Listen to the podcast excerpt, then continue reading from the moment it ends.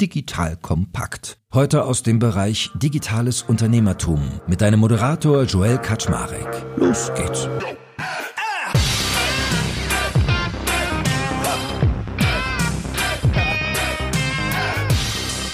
Hallo Leute, mein Name ist Joel Kaczmarek. Ich bin der Geschäftsführer von Digital Kompakt und heute ist mal wieder dran, ein Startup sich anzugucken. Und zwar habt ihr vielleicht schon mal von gehört, Mate. Mate ist ein Schnelllieferdienst für Apothekenprodukte und mit dem lieben Hanno Heinzenberg, der ist der Co-Founder, macht Finanzen und noch einiges andere mehr, quatsche ich heute mal darüber, wie ist der Laden eigentlich entstanden und was für eine Strategie verbindet sich damit. Weil das Geschäftsmodell, gerade auch von Quick Commerce, ist ja durchaus eins, was gerade zum nuklearen Winter durchläuft.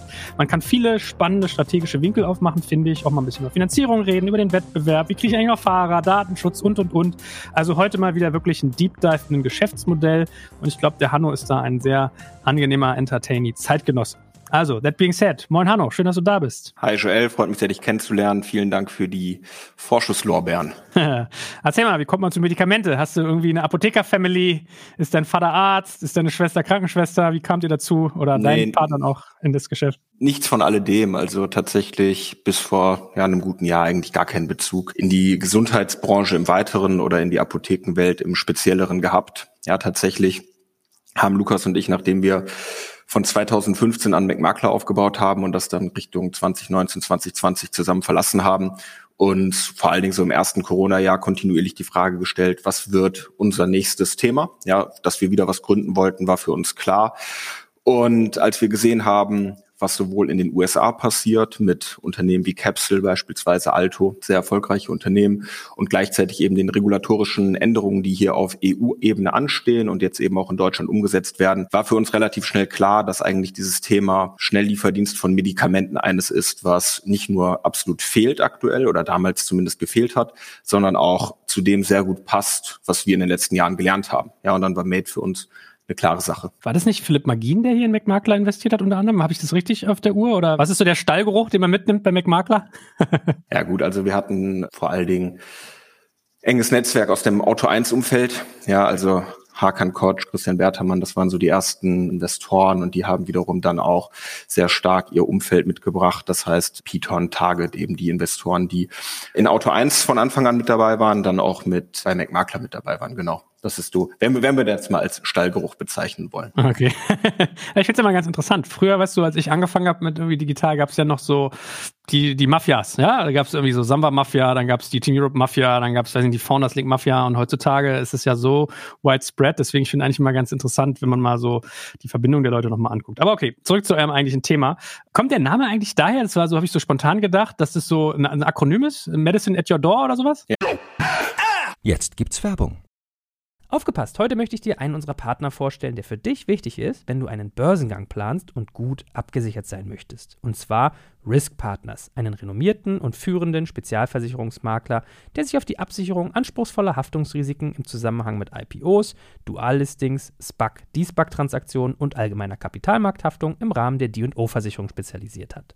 Um auf dem IPO-Projekt nicht in Haftungsfallen zu laufen, übernehmen die erfahrenen ExpertInnen von Risk Partners die verantwortungsvolle Aufgabe, die Risiken im Zusammenhang mit Prospekt- und Kapitalmarkthaftung zu minimieren und in maßgeschneiderten Versicherungsschutz zu verbriefen.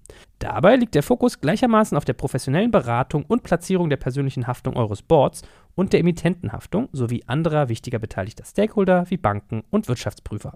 Erfolgsfaktor von Risk Partners in vergangenen Deals ist das eingespielte Team, das bestens vernetzt ist, auch in internationalen Märkten, um weltweite Versicherungskapazitäten abrufen zu können. So können auch Versicherungssummen von mehreren hundert Millionen Euro ideal strukturiert und prämieneffizient gestaltet werden. Das Team hat bereits Unternehmen aus dem DAX und MDAX-Segment erfolgreich bei Transaktionen begleiten dürfen und hat insbesondere auch Track Record bei zahlreichen Nasdaq-IPOs bekannter deutscher Foreign Filer aus den Branchen Life Sciences und Tech. Wenn ihr also einen Börsengang plant oder auch eine Kapitalaufnahme oder Listing ansteht, meldet euch gerne bei Risk Partners. Dafür habe ich euch unter digitalkompakt.de slash riskpartners in einem Wort geschrieben eine Weiterleitung eingerichtet für alle Fragen zu Risiken und passendem Versicherungsschutz. Und wie immer findest du alle Infos auch auf unserer Sponsorenseite unter digitalkompakt.de slash Sponsoren. Jetzt geht's weiter mit dem Podcast. Ja, genau. Also Mate steht Ach, für, für, für Mets at your doorstep ne, und war das Ergebnis eines langen Prozesses, ja, da den richtigen Namen zu finden, der nicht irgendwie schon vergeben ist, gleichzeitig passt, äh, kurz und knackig aussprechbar. Wir sind da sehr happy mit Made. Mhm. Gut, und jetzt, was mich natürlich interessieren würde, wie ist denn so das Fernabgabegesetz im Bereich Apotheken immer reguliert gewesen? Weil ich habe es jetzt nur aus der Ferne verfolgt. Ich weiß, es gibt immer beim, beim Thema Gesundheitsleistungen, Medikamente, gab es relativ konkrete und ich glaube sehr enge Werberegulierungen. Also man kennt ja auch den Apothekerabsager, der dann gerne mal kommt, wenn du auf dem ZDF so, so die Rentnerprodukte guckst, so Granufink oder so, ja. Aber wie war denn das, ist denn das, wenn ich Produkte verkaufen möchte, also Medikamente ohne den Patienten, den Kunden sozusagen direkt gesehen zu haben? Ja gut, also generell ist dieser Markt natürlich sehr, sehr stark reguliert. Ne? Und wenn wir auch ein bisschen über die weiteren Eckpfeiler des Geschäftsmodells sprechen, dann kommt man schnell an viele regulatorische Grenzen, über die man spricht.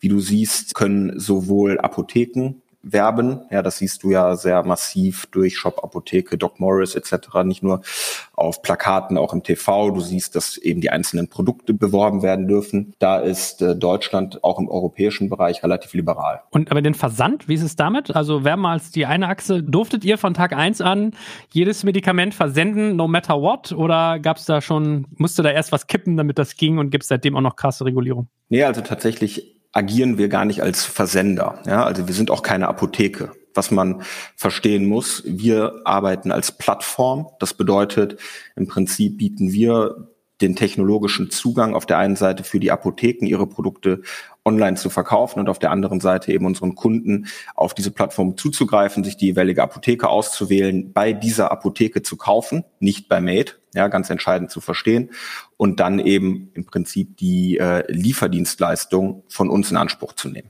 Ja, und das hat in dem Sinne nicht viel mit Versenden etc. zu tun. Das ist Versenden machen primär Apotheken aus Holland heraus, Doc Morris Shop Apotheke, das sind klassische Versandapotheken.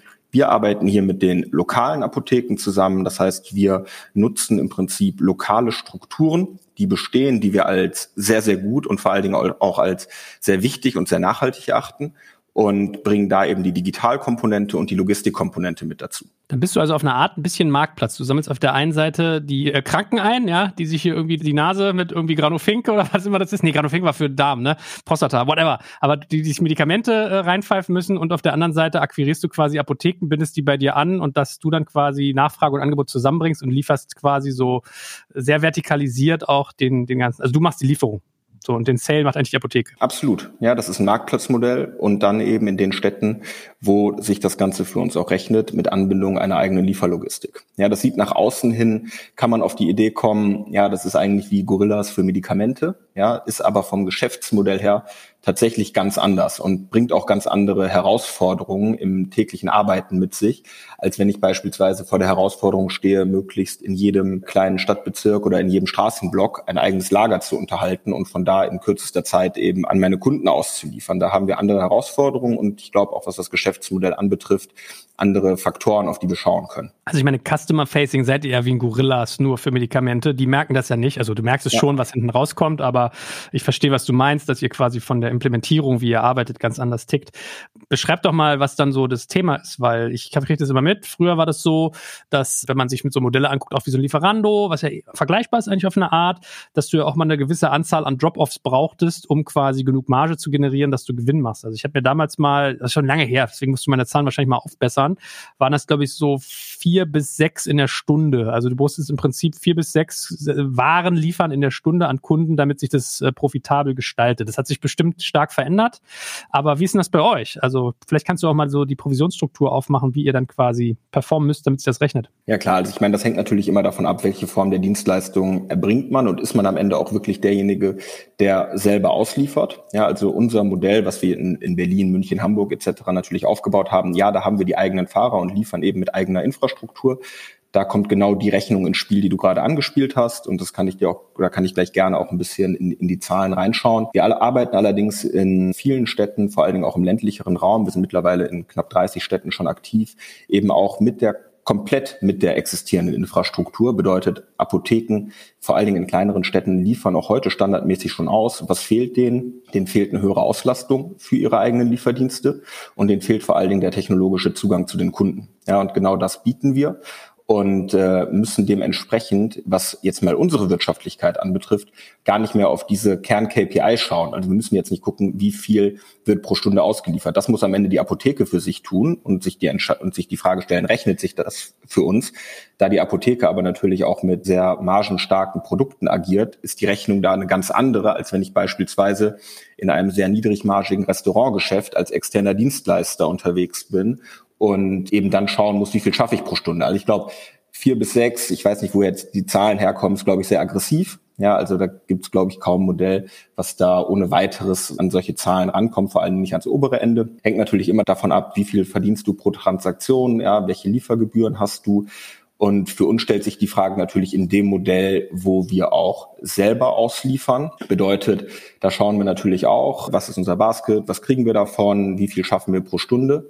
Aber, und ich glaube, das ist der entscheidende Unterschied zu vielen anderen Modellen, wo man eben genau, ich sag mal, sehr, sehr niedrigmarschig sich genau diese Zahlen zusammenrechnet. Was man in der Apothekenwelt nicht vergessen darf, wenn ich eine Packung Aspirin beispielsweise kaufe, ja, dann kostet die Packung um die Pillen am Ende in, in der Produktion mehr als die Pillen, die da drin sind und diese enorm hohe Marge eben auf dem, auf dem Kernprodukt an sich ermöglicht eben ganz andere Monetarisierungsformen, als eigentlich immer nur diese Lieferstunde sich äh, hochzurechnen. Ne? Also es geht schon einfach darum, Transaktionsvolumen auf die Plattform zu bringen, das zu maximieren und das ist auch das, worauf wir schauen.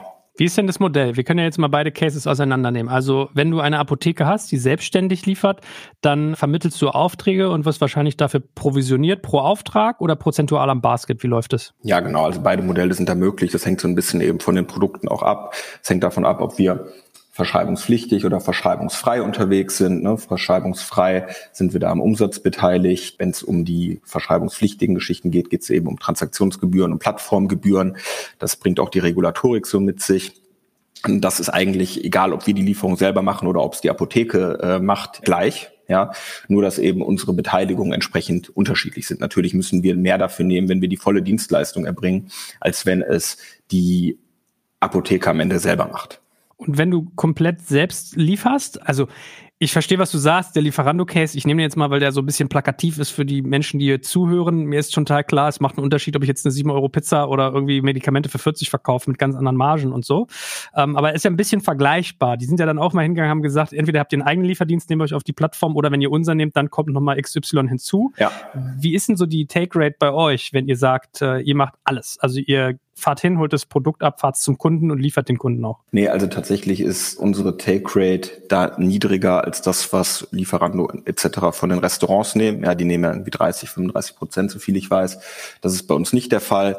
Ganz konkrete Zahlen werde ich nicht nennen können, weil es auch teilweise von Stadt zu Stadt unterschiedlich ist, ja, und von der Anzahl und der, des Volumen oder des, des Volumens abhängig ist, was wir mit den einzelnen Partnern machen. Es ist, äh, ich würde mal sagen, vergleichbar oder tendenziell deutlich besser, als du es im Supermarktbereich hast, ja, weil einfach die Margen auf dem Produkt bei der Apotheke sehr viel höher sind, als es die Supermärkte haben.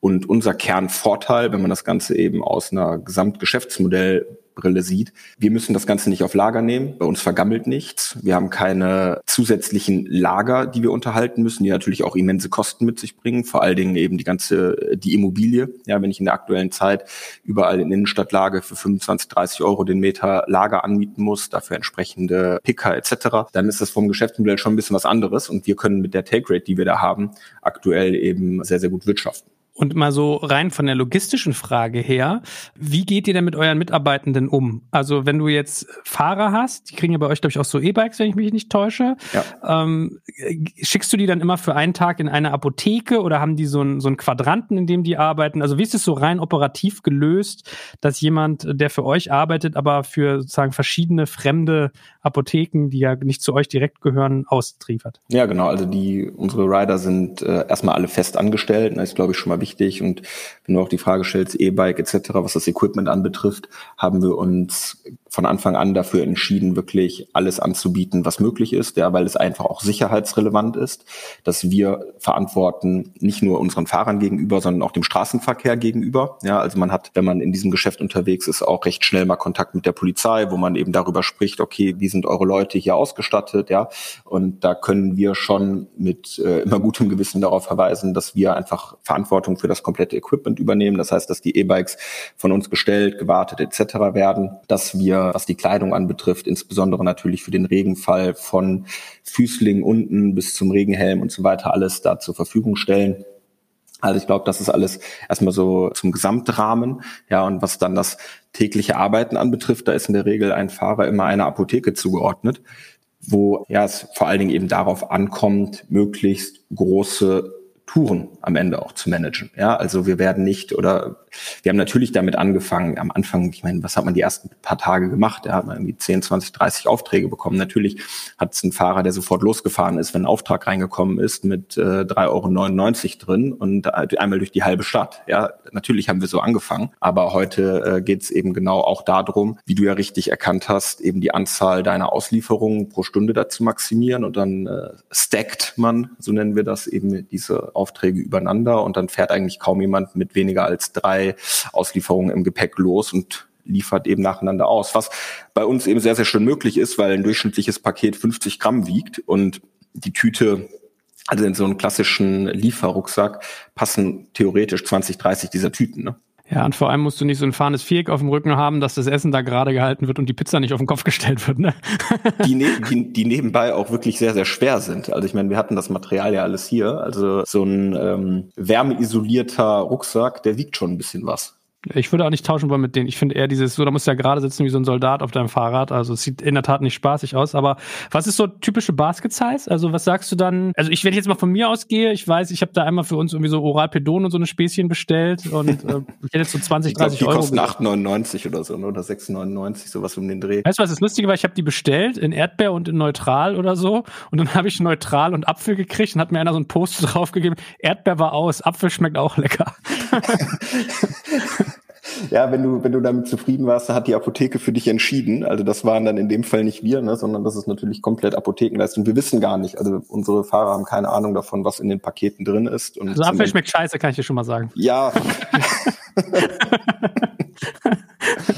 Ja, das ist ein spannendes Thema, aber gut, dass du sagst. Ich meine, das ist ja das Produkt, was momentan sehr stark nachgefragt ist, weil Elotrans deutschlandweit ausverkauft ist. Also irgendwie scheint das Ende aller Lockdown-Maßnahmen so ein bisschen dazu geführt zu haben, dass da Leute äh, verstärkten Elektrolytebedarf haben. Mhm. Naja, gut, äh, nee, alte Basketzahl ist so 25 Euro plus, ne? Und haben wir aber gerade auch ein ganz wichtiges Thema angesprochen. Ihr habt ja gar nicht die, also nur so mittelbar die Kundenerfahrung im Griff, wenn eure Fahrer gar nicht wissen, was in der Tüte ist, die man da drin hat. Also ich weiß, ich war mir zum Beispiel nicht sicher, ob ich es nett oder frech finden sollte. Ich fand es irgendwie charming, weil es auch so handgeschrieben war und so. Aber wie, was bedeutet denn das für euch, dass ihr quasi da nur Transporteur seid. Ihr seid ja eigentlich Logistiker fast eher. Je nachdem, wie man, von welcher Brille man das sieht. Ne? Du hast halt das Logist du hast das Logistikgeschäft, da wo du es selber machst, du hast aber vor allen Dingen das Plattformgeschäft. Am Ende möchte man natürlich die komplette Kundenerfahrung in der Hand haben. Das macht das Arbeiten leichter und vor allen Dingen, wenn man immer den Anspruch hat, und den haben wir natürlich alle, Kundenerfahrungen zur Perfektion zu maximieren, dann möchtest du am liebsten alles von A bis Z machen. Und als Lukas und ich uns das erste Mal das Thema Medikamentenauslieferung angeschaut haben, ja, vor gut einem Jahr oder jetzt eher so 16 Monate ungefähr ist das her, da haben wir natürlich gedacht, wir machen eine Apotheke auf und äh, betreiben mit einer GmbH eine Apotheke oder natürlich ein paar davon und können wirklich vom, vom Sourcing über die Beratung, über die Lieferung und so weiter alles aus einer Hand machen, sind dann aber relativ schnell eben auch an die Hürde gestoßen, dass man in Deutschland eben als Unternehmen keine Apotheken besitzen darf, ja, sondern dass es immer ein in der Regel eingetragener Kaufmann ist, der äh, eine Apotheke betreibt. Und somit war das schon mal vom Tisch, ja. Und dann sieht man natürlich aber die ganzen positiven Aspekte des Plattformgeschäftes, die uns am Ende davon überzeugt haben, dass es eigentlich das viel bessere Modell ist. Nur wenn es eben um die Kundenerfahrung geht, da haben wir eigentlich nur zwei, zwei Dinge nicht im Griff. Ja, wir haben nicht im Griff, dass wir final kontrollieren können, was ist eigentlich in der Tüte und die Beratung. Ja, und die Beratung ist natürlich ein ganz elementarer Teil der Dienstleistung, weswegen wir bei der Partnerauswahl, also bei der Partnerapothekenauswahl, so großen Wert darauf legen, dass eben auch unsere Apothekenpartner diese Beratung für sich als wesentliches Kernelement betrachten und nicht nur nach außen kommunizieren, sondern das eben auch leben. Ja, das heißt, der absolute Großteil unserer Bestellungen wird, auch wenn es nur um ein Päckchen Elektrolyte geht, auch im Nachgang noch mit beraten. Ja, das heißt, die Apotheke ruft dich an, fragt dich, okay, wofür ist das? Gibt es, ne, wer soll das außer dir vielleicht sonst noch nehmen? All die Gespräche werden in aller Regel geführt. Und da schauen wir eben auch sehr stark drauf, dass dieser Beratungsaspekt von den Apotheken bestmöglich gelebt wird. Und klar, das haben wir in dem Sinne nicht im Griff, aber ähm, können natürlich alles dafür tun, dass es trotzdem gut ist. Ich würde ja mal so behaupten, aus meiner Erfahrung raus, ich habe noch so gut wie keine Apotheke erlebt, die nicht irgendwie in irgendeiner Form halbwegs kompetent berät. Also die sagen ja immer, ich meine, müssen die auch. Die sind ja, also ich meine, das ist ja ein Studienfach, was du lange studierst. Die müssen die Nebenwirkungen kennen, Kreuzwirkungen und so weiter. Also ich hätte es ja, würde es ja fast mal als Hygienefaktor voraussetzen. Jetzt gibt's Werbung. Aufgepasst, heute möchte ich dir einen unserer Partner vorstellen, der für dich wichtig ist, wenn du einen Börsengang planst und gut abgesichert sein möchtest. Und zwar Risk Partners, einen renommierten und führenden Spezialversicherungsmakler, der sich auf die Absicherung anspruchsvoller Haftungsrisiken im Zusammenhang mit IPOs, Duallistings, SPEC, D-SPEC-Transaktionen und allgemeiner Kapitalmarkthaftung im Rahmen der D&O-Versicherung spezialisiert hat. Um auf dem IPO-Projekt nicht in Haftungsfallen zu laufen, übernehmen die erfahrenen ExpertInnen von Risk Partners die verantwortungsvolle Aufgabe, die Risiken im Zusammenhang mit Prospekt- und Kapitalmarkthaftung zu minimieren und in maßgeschneiderten Versicherungsschutz zu verbriefen. Dabei liegt der Fokus gleichermaßen auf der professionellen Beratung und Platzierung der persönlichen Haftung eures Boards und der Emittentenhaftung sowie anderer wichtiger beteiligter Stakeholder wie Banken und Wirtschaftsprüfer. Erfolgsfaktor von Risk Partners in vergangenen Deals ist das eingespielte Team, das bestens vernetzt ist, auch in internationalen Märkten, um weltweite Versicherungskapazitäten abrufen zu können. So können auch Versicherungssummen von mehreren hundert Millionen Euro ideal strukturiert und prämieneffizient gestaltet werden. Das Team hat bereits Unternehmen aus dem DAX und MDAX-Segment erfolgreich bei Transaktionen begleiten dürfen und hat insbesondere auch Track Record bei zahlreichen Nasdaq-IPOs bekannter deutscher Foreign Filer aus den Branchen Life Sciences und Tech. Wenn ihr also einen Börsengang plant oder auch eine Kapitalaufnahme oder Listing ansteht, meldet euch gerne bei Risk Partners. Dafür habe ich euch unter digitalkompakt.de slash riskpartners in einem Wort geschrieben eine Weiterleitung eingerichtet für alle Fragen zu Risiken und passendem Versicherungsschutz. Und wie immer findest du alle Infos auch auf unserer Sponsorenseite unter digitalkompakt.de slash Sponsoren. Jetzt geht's weiter mit dem Podcast. Nein, nein, nein, das, äh, das möchte ich auch so nicht in Frage stellen. Also natürlich kann die Apotheke das, sondern was ich damit meine, ist, dass sie es eben auch in der Zusammenarbeit mit uns lebt, ja, und nicht sagt, okay, äh, hier hat der Kollege aus Berlin Mitte sich wieder seine Elektrolyte bestellt, der weiß schon, was er damit zu machen hat, sondern eben das quasi jedes Mal aufs Neue hinterfragt und eben sicherstellt, dass die Fälle, wo die Beratung notwendig ist, auch am Ende aufgedeckt werden. Ja, und das ist das, was ich damit meine. Also, dass es eben auch gelebt wird die Kompetenz ist klar, die möchte, die, die, die braucht man nicht in Frage zu stellen, aber die Bereitschaft, das eben auch in der Zusammenarbeit mit uns zum eigenen Geschäft hinzuzumachen, das möchte ich nicht immer als gegeben voraussetzen. Okay, verstanden, verstanden. Ähm, ich glaube ja auch so vom, also wenn ich mir das Modell mal anschaue von außen, finde ich ehrlich gesagt schnelle Lieferung bei Medikamenten noch mit am plausibelsten, gemeinsam mit Essen zum Beispiel, weil ich finde, beim Medikamenten ist es ja so, wenn du vom Hausarzt kommst und der sagt dir ja hier keine Ahnung, Sie haben Diarrhoe, nehmen Sie mal das oder Sie haben irgendwie äh, eine angehende Lungenentzündung, ich empfehle dir mal was für den Hals oder so, dann brauchst du es ja instant und willst eigentlich nicht erst so, dass bei einer Bestellapotheke bestellen und es ist morgen oder übermorgen oder in drei Tagen da. Von daher, den Case verstehe ich. Was ich mich manchmal frage ist, wenn ihr so eure Wettbewerbslage anguckt, habt ihr manchmal Sorge, dass andere Anbieter, die auch Kundenzugang haben, euren Service quasi als ein Vertical einfach mit aufhucken? Also, dass jetzt meinetwegen ein Gorillas auch sagt, okay, let's do some Aspirin hier, so Painkillers haben wir jetzt irgendwie auch im Offering. Oder ist es aus den Gründen, die du genannt hast, nämlich Apotheke, Kaufmann, Anbindung notwendig, gar nicht so ein Risiko? Ja, genau. Also, es ist, glaube ich, genau, wie du auch schon jetzt richtig ahnst. Also, könnte Gorillas all das, was wir verkaufen, auch mal eben mit ins Lager nehmen, sähe die Welt anders aus. Ja, aber weil man eben nicht seine eigenen Warehouses und Lager managt, sondern seine Partner managt, hat man einfach einen ganz andere, einen ganz anderen Unternehmensaufbau, ja, auch was intern die Rollenverteilung ist. Also wir haben hier Leute, Account Manager, Key Account Manager etc. und nicht äh, Leute, die, weiß ich nicht, Real Estate Expansion, Warehouse Expansion etc. machen. Ne? Also es ist schon eine ganz andere Struktur. Klar kann jeder mit Geld grundsätzlich alles nachbauen. Wir sind ein Jahr, ein bisschen mehr jetzt mit dabei, äh, haben, glaube ich, sehr, sehr viel geschafft in der Zeit. Grundsätzlich kann jeder immer alles tun. Die Frage ist, macht es halt Sinn? Ja, und macht es Sinn, jetzt dieses Modell an ein nächstes dran zu hängen, das mit reinzunehmen? macht es aus Unternehmenssicht Sinn und macht es aus Kundensicht Sinn. Und wir denken vor allen Dingen immer aus Kundensicht und sind schon der Überzeugung, dass es ja nicht nur diesen, es gibt, wir reden ja nicht immer nur über diesen Use Case Aspirin, ja, sondern das ganze Thema wird jetzt erst im Herbst eigentlich wirklich spannend, wenn wir eben auch imstande sind, rezeptpflichtige Ware auszuliefern. Ja, das ist nicht immer nur das, was ich sofort brauche, sondern da gibt es natürlich auch einen ganz, ganz großen Anteil an chronischen Patienten, die immer wieder zum Arzt gehen und Monat für Monat, Quartal für Quartal eben das gleiche Medikament verschrieben bekommen. Und auch die gerade die, gerade die, die immer wieder in die Apotheke gehen, immer wieder äh, auch die Situation erleben, dass etwas vielleicht gerade nicht verfügbar ist und man das Ganze natürlich am Nachmittag dann abholen kann. Ja, ähm, gerade die sehen halt den massiven Vorteil davon, Medikamente zum Wunschtermin eben auch geliefert zu bekommen. Es ist ja nicht immer nur sofort. Bei uns kann man sich auch entscheiden, okay, ich möchte das zu dem und dem Tag, zu der und der Uhrzeit, an den und den Ort bekommen. Und äh, das ist am Ende natürlich der mindestens genauso relevante Use Case. Ja, ich meine, ich würde mal sagen, derjenige, der auch traurigerweise Medikamenten-Heavy-User ist, äh, der kann ja vielleicht im schlimmsten Fall auch nicht so gut krauchen. Ne? Und wenn du dann mit irgendwie, keine Ahnung, Asthma, Gicht oder whatever it is, was viele arme Menschen draußen an Krankheit mit sich rumtragen, durch die halbe Stadt juckeln musst, um dann festzustellen, dass das Zeug nicht da ist. Also der, der Leidensdruck muss sehr hoch sein, dass euer Dienst quasi da ganz gut verfängt, glaube ich auch. Von daher. Nur einmal kurz abschließend. Also ich glaube, dieser äh, kurzfristige Case ist klar, nochmal auch bestärkt, kam im März nochmal, kamen so ein paar McKinsey-Zahlen, die auch europaweit und dann auch deutschlandweit weit eben diese Frage gestellt haben, welches Produkt möchtest du eigentlich am dringendsten schnell geliefert bekommen? Und da war Medikamente auf eins, ne? also nochmal weit vor Essen etc. Also das ist schon dieser Sofort-Case bei Medikamenten, der ist ganz klar. Aber eben auch gerade bei chronischen Patienten, die 80 Prozent des äh, Marktes im rezeptpflichtigen Bereich ausmachen, ist dieser Punkt der Wunschlieferung und vor allen Dingen dieses schönen Liefertrackings. Ja, ich sehe, ich kann mir ein schönes Lieferfenster, ich weiß, wann der Fahrer kommt und, und, und. Ist natürlich ein ganz was anderes, als wenn ich bei vielen Medikamenten auch eine persönliche Übergabe benötige und eben auf die DRL warte.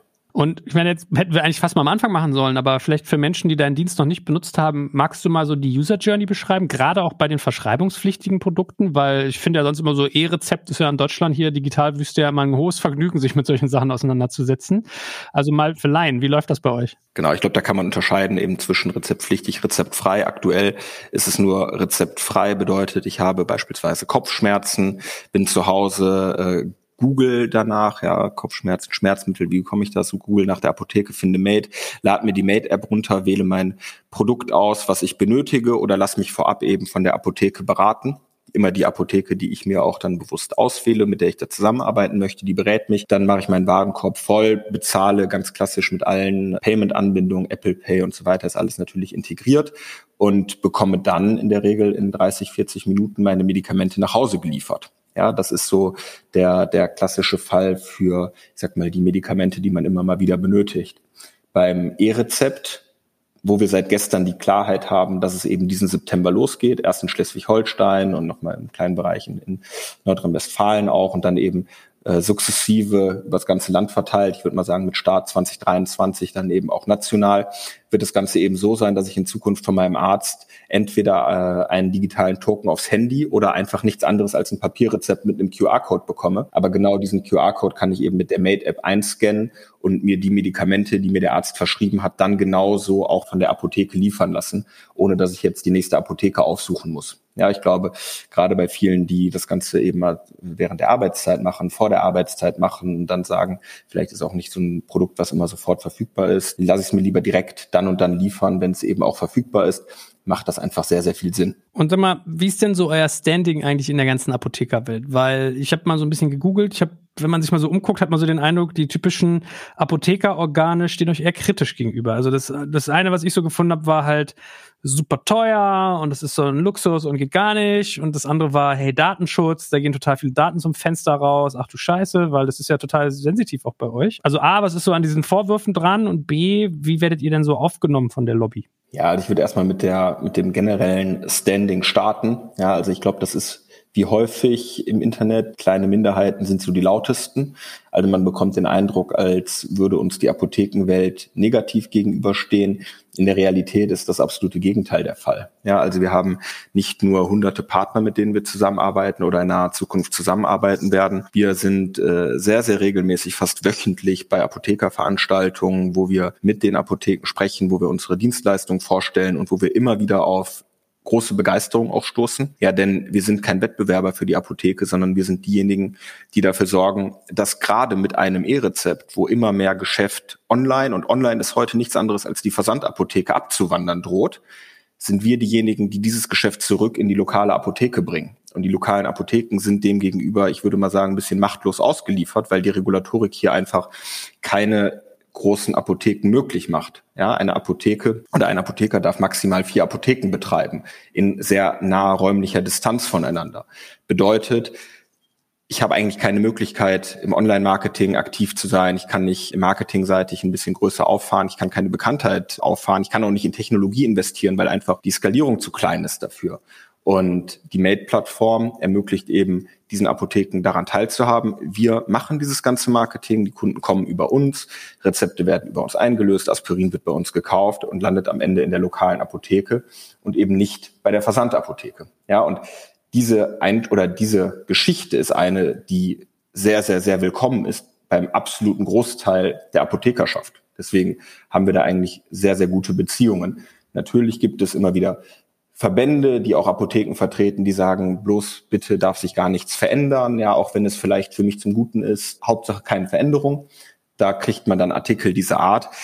Und ich glaube, ein bisschen überleitend zu den dann auch mal ab und zu aufkommenden Vorwürfen. Das würde ich jetzt gar nicht mal übrigens sagen, dass das jetzt Vorwürfe aus der Apothekerschaft sind, ja, sondern das sind einfach, was du, worauf du anspielst, sind Themen, Artikel, die mal auftauchen, ja, also Thema Datenschutz Datenschutz war für uns von Tag eins an, glaube ich, so ein heiliger Gral, weil wir gesagt haben, wenn man in diesem, in diesem Geschäft irgendwann datentechnische oder datenschutztechnische Themen haben, haben wir ein Problem. Ja, weil das Ganze hier ist ein riesiges Vertrauensthema, vor allen Dingen, wenn es um rezeptpflichtige Medikamente geht, wenn es auch um das Thema Peinlichkrankheiten, nennen wir das, geht, dann muss Datenschutz in Perfektion gelebt werden. Bedeutet bei uns auch im Unternehmen, dass wir eine komplette Zweiteilung haben. ist wie so eine Chinese Wall. Die eine Seite äh, des Unternehmens kann sehen, wer etwas gekauft hat. Ja, das ist so der logistikrelevante Teil. Und die andere Seite, das ist dann die rein technologische Seite, kann eben auch sehen, was gekauft wird. Aber beide Daten zusammen sind eigentlich für niemanden zugänglich. Ja, das ist schon mal das absolute A und O, so wie wir hier auch leben. Und genauso gehen wir natürlich auch mit den Daten um, wenn es dann irgendwie heißt, ja, Made verkauft Daten oder was auch immer. Das ist halt einfach nur plakativer Quatsch, um mit dem, wahrscheinlich mit der Intention, bisschen Schaden anzurichten, paar Nadelstiche zu setzen. Aber da ist halt einfach beim allerbesten Willen nichts dran. Ja, auch die Frage, könnt ihr mit Daten Geld verdienen und so weiter?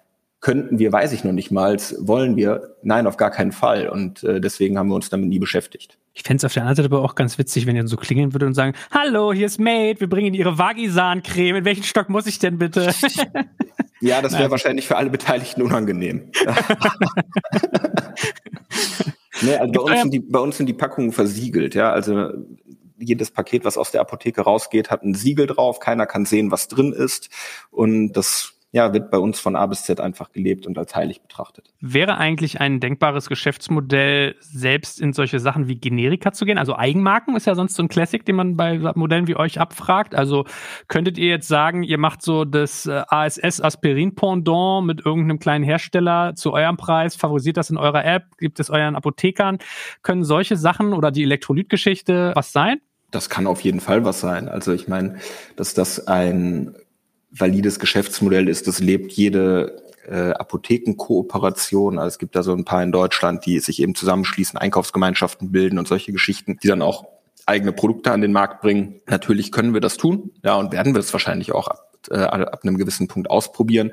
Da muss man dann auch immer schauen, macht man das jetzt einfach, weil man denkt, man muss es machen, oder macht man das aus Überzeugung? Ja, und ich glaube, da muss man schon ganz genau für sich davon überzeugt sein, dass Menschen jetzt wirklich auch noch einen Mehrwert darin sehen, diese Eigenmarke von uns zu haben. Ja, also das 640. Ibuprofen nebeneinander macht halt dann Sinn, wenn es vielleicht günstiger ist, ja, oder wenn ich ein anderes Versprechen damit einherbringe. Aber einfach nur Made drauf zu schreiben, ich glaube, da vertrauen die Menschen am Ende des Tages eher äh, an Ratiofarm oder wen auch immer. Die Tablettenform, manche von denen kann man so schwer schlucken, wenn die so rund sind, finde ich die echt so. Ne? Ja, irgendeinen Vorteil wird man finden. Nein, ich meine, wir spaßen hier immer so rum, also äh, ne, wer jetzt hier zuhört, also auch Vagisan oder die Apfelvariante von Oralpedon, jeder möge selbst seine Erfahrungen hier machen. Wir machen ja auch noch ein bisschen Späßchen, ich hoffe, das merkt man.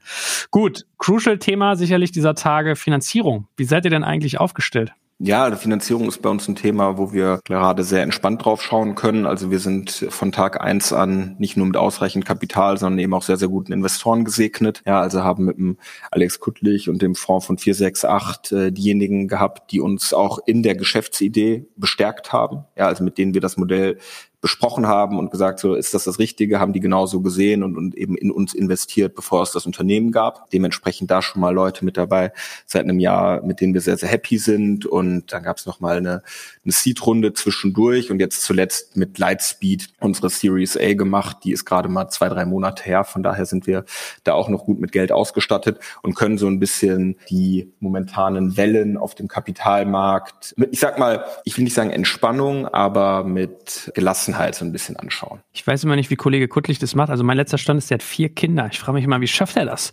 Aber das habe ich mich auch häufig schon gefragt. Also das ist Wahnsinn, was die, äh, was die Truppe da aufs Parkett Heinemann zaubert. Auch. Ja, wie gesagt, wir können ja vier Kinder haben. Das ist ja sozusagen, oh Gott, da brauche ich ja zwei Autos für Urlaub alleine. Da fährst du mit Nanny, oh Gott, ey. Naja, anyway. Das wird er dir beantworten. Alles eine Frage der Organisation. Das ist äh, wahrscheinlich ein guter Manager. Okay, gut verstanden. Wie ist denn eigentlich so bei euch generell sonst Profitabilität gelagert? Also ist es bei euch ein Modell, was durch die hohen Margen relativ früh in sowas reinkommen wird oder hast du so die üblichen etwas längeren Zyklen? Ja gut, also ich glaube, jetzt zu erzählen, wir sind profitabel oder wir werden jetzt zeitnah profitabel sein, das wäre sehr leicht durchschaubarer Quatsch. Ja, also das bringt das Modell, wenn man sagt, wir möchten gerne parallel in irgendwie ein, zwei Städten pro Woche starten und fangen quasi auch überall bei Null an, müssen entsprechende Überkapazitäten vorhalten etc., bringt es so nicht mit. Ja, klar könnten wir das jetzt in Berlin sein auf einem kleineren, auf einem kleineren Scale, aber dann würden wir keine 30 äh, Millionen Runde mit Lightspeed machen. Ja, also das sind zwei Dinge, die sich da so ein bisschen entgegenstehen. Sehr, sehr, sehr starkes Wachstum und gleichzeitig auch guter Zugang zu Kapital. Also alle glauben ja an die ganz große Geschichte, dass es eben nicht nur ein deutsches Thema ist, dass es ein europäisches Thema ist, dass es am Ende auch ein riesiges Thema ist. Und da streben wir das jetzt aktuell nicht an. Natürlich gucken wir auch, mit Blick auf zunehmende Zurückhaltung bei Growth-Investoren darauf, dass man jetzt hier nicht in den ökonomischen Wahnsinn abdriftet. Ja, also wir schauen schon bei jeder Person, die wir einstellen, bei äh, eigentlich allem, was wir tun, sehr stark darauf, macht das Sinn, bringt das das Geschäft voran oder ist das eigentlich nur ein Quatsch? Ja, und definitiv, aber ich sag mal, diese Form des halbwegs konservativen Wirtschaftens, die müssen wir jetzt nicht lernen. Ja, das machen wir schon immer so und sind da dementsprechend eigentlich gut aufgestellt, würde ich sagen. Was ist mit diesem ganzen Personal-Bingo rund um die FahrerInnen? Also kriegst du ja mit. Ich denke mir halt immer so, wenn ich bei euch irgendwie Rider bin und kriegst Kotzen, gehe ich zu Lieferando. Wenn ich bei Lieferandos Kotzen kriege, gehe ich zu Gorillas. Wenn ich bei Gorillas das Kotzen kriege, gehe ich wieder zum nächsten und so weiter und so fort. Also wie werdet ihr diesem Thema Herr? Was ist auch so ein bisschen euer USP, dass ihr solche Leute A findet und B möglichst lange Jetzt gibt's Werbung. Aufgepasst, heute möchte ich dir einen unserer Partner vorstellen, der für dich wichtig ist, wenn du einen Börsengang planst und gut abgesichert sein möchtest. Und zwar Risk Partners, einen renommierten und führenden Spezialversicherungsmakler, der sich auf die Absicherung anspruchsvoller Haftungsrisiken im Zusammenhang mit IPOs, Duallistings, SPEC, D-SPEC-Transaktionen und allgemeiner Kapitalmarkthaftung im Rahmen der D&O-Versicherung spezialisiert hat. Um auf dem IPO-Projekt nicht in Haftungsfallen zu laufen, übernehmen die erfahrenen ExpertInnen von Risk Partners die verantwortungsvolle Aufgabe, die Risiken im Zusammenhang mit Prospekt- und Kapitalmarkthaftung zu minimieren und in maßgeschneiderten Versicherungsschutz zu verbriefen. Dabei liegt der Fokus gleichermaßen auf der professionellen Beratung und Platzierung der persönlichen Haftung eures Boards und der Emittentenhaftung sowie anderer wichtiger beteiligter Stakeholder wie Banken und Wirtschaftsprüfer. Erfolgsfaktor von Risk Partners in vergangenen Deals ist das eingespielte Team, das bestens vernetzt ist, auch in internationalen Märkten, um weltweite Versicherungskapazitäten abrufen zu können. So können auch Versicherungssummen von mehreren hundert Millionen Euro ideal strukturiert und prämieneffizient gestaltet werden. Das Team hat bereits Unternehmen aus dem DAX und MDAX-Segment erfolgreich bei Transaktionen begleiten dürfen und hat insbesondere auch Track Record bei zahlreichen Nasdaq-IPOs bekannter deutscher Foreign Filer aus den Branchen Life Sciences und Tech. Wenn ihr also einen Börsengang plant oder auch eine Kapitalaufnahme oder Listing ansteht, meldet euch gerne bei Risk Partners. Dafür habe ich euch unter digitalkompakt.de slash riskpartners in einem Wort geschrieben eine Weiterleitung eingerichtet für alle Fragen zu Risiken und passendem Versicherungsschutz. Und wie immer findest du alle Infos auch auf unserer Sponsorenseite unter digitalkompakt.de slash Sponsoren. Jetzt geht's weiter mit dem Podcast. Ja, natürlich. Also Personalbingo möchte niemand, egal auf welcher Position. Wir haben da so ein bisschen den Vorteil einfach, dass bei uns keiner unter Rückenschmerzen leidet, weil er so schwere Produkte zu tragen hat. Ja, sei es jetzt die Bestellung von irgendwie acht Flaschen Bier plus Kilo Bananen oder direkt irgendwie ganze Kästen Getränke. Das sind halt Dinge, die schwer sind, wo sich auch viele immer wieder darüber beschweren, dass dann irgendwie Rückenschmerzen kommen. Das ist ja so das Hauptthema bei diesem Job. Ja, und das ja. haben wir, das haben wir einfach nicht und dementsprechend auch innerhalb der Rider-Welt, glaube ich, einen sehr, sehr, sehr guten Ruf. Wir mussten oder wir konnten irgendwann auch an, äh, aufhören, überhaupt Marketing zu schalten, weil wir einfach so viel Zulauf haben aus Leuten, die sich wiederum gegenseitig werben, ja. Und ich will jetzt gar nicht sagen, dass wir da anderen die Fahrer wegnehmen, aber wir bieten einfach Jobbedingungen, die attraktiv sind und die viele eben dann auch dazu anreizt, ihre, ihre Freunde damit reinzuholen. Aber ich finde, Gewicht, was man fährt, ist ja nicht nur das Einzige. Also ich finde, Bezahlung ist so ein Thema. Dann hast du ja immer diese Horrorstories mit, ich muss mein eigenes Fahrrad bringen und reparieren, was du ja anfangs schon jetzt irgendwie abgehakt hattest. Aber dann gab es ja manchmal auch bei anderen Anbietern Themen wie äh, Kontrolle, also dass du dann irgendwelche Apps hast von den Firmen und dann gucken die da jeden Meter selbst in deinem Privatleben an. Also all so eine Themen kommen ja auf. Also da siehst du dich gut aufgestellt, lerne ich, ja? Ja, wie gesagt, also ich glaube, wenn man, wenn man irgendwann anfangen kann, wirklich aus Empfehlungen seine Leute zu rekrutieren, dann ist es schon eine sehr, sehr große Errungenschaft. Ja, und das liegt natürlich am Ende an den Arbeitsbedingungen, das liegt an, an der Bezahlung, wobei wir uns da, glaube ich, alle nicht äh, groß voneinander unterscheiden. Also ich meine, die Zahlen sind ja alle irgendwie öffentlich einsehbar. Da sind alle schon relativ früh deutlich über das Mindestlohnlevel hinausgegangen. Und am Ende ist das auch, glaube ich, gar nicht das Allerwichtigste. Es kommt jetzt nicht auf die 50 Cent Euro, zwei Euro mehr pro Stunde an, sondern es kommt halt darauf an, macht mir der Job Spaß in den Bedingungen, die ich habe und das darf man überhaupt nicht unterschätzen. Ja, das wird ja alles immer so über einen Kamm geschworen, aber äh, die Leute fragen sich ja auch schon, wofür mache ich das Ganze? Ja, wofür fahre ich hier Samstagabends um 22.30 Uhr durch den Regen? Mache ich das, weil äh, ich immer wieder jemand zu faul ist, zum Späti nebenüber zu laufen und sich noch eine Packung Kippen zu holen? Ja, oder mache ich das vielleicht, weil eine Mutter unglaublich happy ist, dass jetzt abends noch die Zäpfchen geliefert werden? Ja, oder also ich meine, das sind ja schon die Situationen, die den Menschen auch bewusst sind. Das bekommt man ja auch jedes Mal wieder mit. Also ich selber natürlich auch schon äh, mehr als eine Schicht gemacht und habe die Sachen den Leuten nach Hause gebracht. Und da siehst du ja, dass da halt kranke Menschen an der Tür stehen. Und ich glaube, das ist für dich in diesem Job halt jedes Mal auch wieder eine ganz andere Bestätigung. Und du glaubst halt an die Sache. Ich hätte immer eher Angst, ob ich da, dem will ich dann eher nicht zu nahe kommen, ehrlich gesagt. Ja, gut, man, man, man küsst sich jetzt nicht, ne? Also man, man übergibt ein Paket und klar sind alle während der Corona-Zeit da so ein bisschen sensitiver geworden. Aber wenn man mal ehrlich ist, hat man jeden Tag, hatte man jeden Tag mit kranken Menschen zu tun und normale Menschen äh, kriegen das auch hin, ne? Hm. ja, sind nicht alle so gefühlskalt ablehnt wie ich. Gott sei Dank. Ja, danke schön, danke, dass du das letzterweise bestätigst. Okay, und vielleicht jetzt mal so als letztes, letzter Punkt natürlich, ähm, wie das immer so ist, wenn man sich auch vielleicht auch andere Märkte anschaut, tun ja viele Menschen immer parallel und dann hast du ganz viele Gründungen, die auf einmal aus dem Boden schießen. Wie ist es denn bei euch? Also es gibt ja bei euch auch viel Angebot in dem Bereich, also irgendwie so ein Cure, ein First Aid, ein Faster.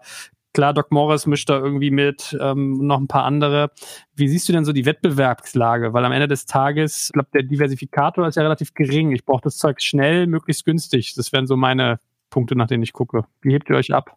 Muss ich immer ein bisschen aufpassen, wenn man über einen Wettbewerb spricht. Wir haben da schon ein gewisses Selbstbewusstsein, nicht was nur, was eben unser Produkt, unsere Dienstleistung anbetrifft, sondern eben auch, was die Geschwindigkeit des Ganzen hinsichtlich der Unternehmensentwicklung anbetrifft. Also bei allen genannten sind wir, glaube ich, hier auf einem komplett anderen Level. Also angefangen, du hast ja Namen genannt, die schon längst in einem Fire Sale eigentlich abgewickelt wurden, bis hin zu Unternehmen, die, glaube ich, aktuell null Aufträge pro Tag abwickeln. Also das ist schon eine ganz andere Liga. Wie kommt das, dass du da sagst, die konnten sich alle nicht behaupten? Was machst du da als Ursache für aus? Kann man nur spekulieren. Ne? Also ich glaube, ich kann darüber sprechen, warum ich glaube, dass wir erfolgreich sind. Ich glaube, wir sind erfolgreich gewesen deswegen, weil wir von Anfang an ein Hauptlearning auch aus unserer Mac-Makler-Zeit für uns mitgenommen haben. Und zwar, dass es keinen Sinn macht, an Tag eins nur mit Praktikanten und so weiter zu starten, sondern wir hatten von Tag eins an einfach ein sehr seniores Team von absoluten Top-Leuten, die auch äh, für ganz andere Unternehmensphasen gemacht sind. Ja, also damit kriegt man natürlich auch sehr viel mehr Geschwindigkeit auf die Straße. Also das ist, glaube ich, etwas, was uns ermöglicht hat, eben dann auch in dem Moment, wo wir an den Markt gegangen sind, sofort wirklich Woche für Woche eben unsere neuen Städte zu starten. Wir haben uns auch lange die Frage gestellt, welches Modell können wir so schnell exekutieren? Und das hat uns dann eben diese Geschwindigkeit und den Vorsprung gebracht und im Endeffekt natürlich immer wieder Kapitalverfügbarkeit. Ja, also ich meine, nenn mir eine Runde, die einer dieser Wettbewerber gemacht hat. Ja, gibt es halt nicht. Und ich meine, wenn ein Mate hingeht und äh, Ende Januar announced, dass 30 Millionen von Lightspeed und anderen Top-Leuten mit dabei sind, dann fliegt halt beim anderen auch schon mal eine Runde auseinander, wie ich gehört habe, dass es ja passiert ist. So, so, Shock and Awe sozusagen, ein bisschen wie die Amerikaner mal sagen. Aber klar, das ist immer so der, der Klassiker. Aber wie ist es denn so auf dem internationalen Parkett? Also da tut sich ja einiges. Plant die Internationalisierung schnell? Was, was geben so die anderen Märkte her an Wettbewerb? Gut, also ich glaube, Internationalisierung hängt natürlich auch immer wieder mit äh, Kapitalverfügbarkeit zusammen. Also gleichzeitig in fünf Märkten zu starten, kann auch ein Himmelfahrtskommando sein. Ja, deswegen tun wir das nicht, sondern wählen unsere Möglichkeiten da sehr selektiv. Und wir sind seit gestern in Österreich. Ja, das kann man jetzt so ein bisschen als Internationalisierung leid belächeln, aber ist natürlich auch schon, was die Regulatorik anbetrifft, was auch äh, dementsprechend die App anbetrifft, wieder ein neues Ding gewesen, ja, wo man neue App auf den Markt bringt, ein anderer App Store etc. Also da wurde schon einiges auch für zusätzlich entwickelt. So, und dann werden wir in diesem Jahr auch noch ein weiteres Land an den Start bringen, aber eben jetzt nicht sagen, irgendwie diesen alten äh, Ansatz, so 100 Tage, 100 Länder und sowas. Äh, dafür ist das Modell nicht gemacht. Ja, weil man darf einfach nicht vergessen, wir sprechen hier von schneller Skalierung. Natürlich kann man alles auch noch viel, viel schneller machen aber dann kann man nicht seinen äh, Zero-Defect-Ansatz fahren. Ja, weil bei uns ist halt jeder Fehler, ich will nicht sagen eine Katastrophe, aber hat das Potenzial, eine Katastrophe zu sein.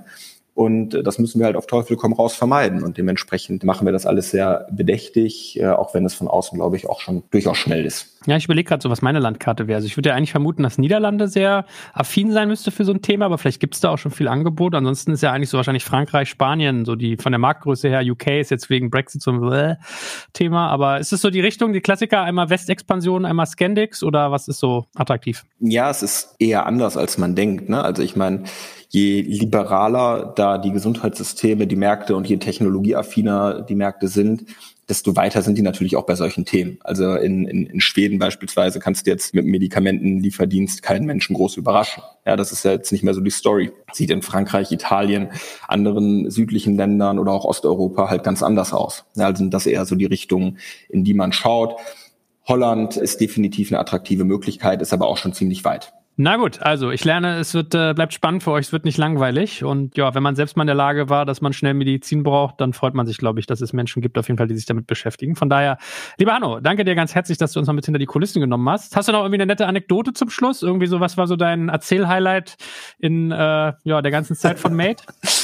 Ja gut, ich meine, man, man erlebt natürlich in diesem Geschäft einiges, ja, und ich bin auch mal auf den Moment gespannt, wo man das in, weiß nicht, zehn Jahren oder so alles mal so Revue passieren lässt, was man so für Geschichten erlebt. Aber klar, als wir, als wir losgelegt hatten oder losgelegt haben in der ersten Woche, da haben wir haben einfach gesagt, Learning by Doing. Ja, lass uns mal loslegen, haben hier die ersten Fahrer, die Medikamente ausliefern, so hat's geregnet, Fahrer wünscht sich ein bisschen Unterschlupf und kurz Zeit später hieß es dann ja, hier habe ich jemanden bei mir hinten in der Schlafkammer liegen und äh, hat ein kleines Nickerchen gemacht. Das an Tag eins mit seinen Apothekenpartnern zu besprechen, war auf jeden Fall interessant. Aber ähm, man lernt aus allem, findet für alles Regeln und Lösungen und ist auch seitdem nicht mehr vorgekommen. Na gut, alles klar. Hey Hanno, vielen Dank und äh, ja, weiterhin euch viel Erfolg. Die Daumen sind gedrückt. Danke dir. Super, danke dir, Joel. Alles Gute. Danke fürs Zuhören beim Digital Kompakt Podcast. Du merkst, hier ziehst du massig Wissen für dich und dein Unternehmen heraus.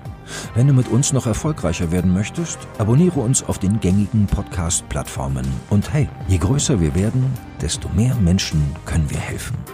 Also erzähl doch auch deinen Kolleginnen und Kollegen von uns. Bis zum nächsten Mal.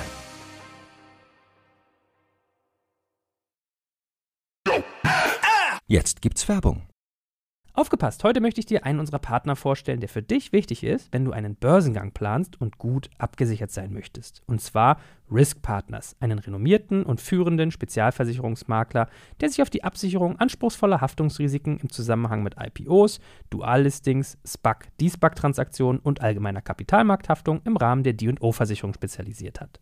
Um auf dem IPO-Projekt nicht in Haftungsfallen zu laufen, übernehmen die erfahrenen ExpertInnen von Risk Partners die verantwortungsvolle Aufgabe, die Risiken im Zusammenhang mit Prospekt- und Kapitalmarkthaftung zu minimieren und in maßgeschneiderten Versicherungsschutz zu verbriefen. Dabei liegt der Fokus gleichermaßen auf der professionellen Beratung und Platzierung der persönlichen Haftung eures Boards und der Emittentenhaftung sowie anderer wichtiger beteiligter Stakeholder wie Banken und Wirtschaftsprüfer.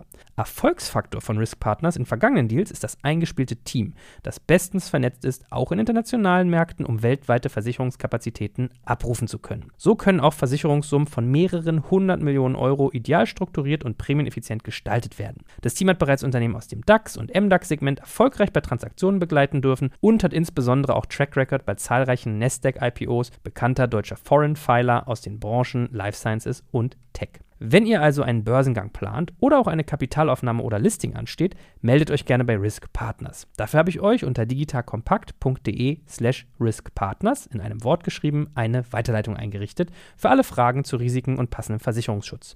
Und wie immer findest du alle Infos auch auf unserer Sponsorenseite unter digitalkompakt.de slash Sponsoren. Jetzt geht's weiter mit dem Podcast.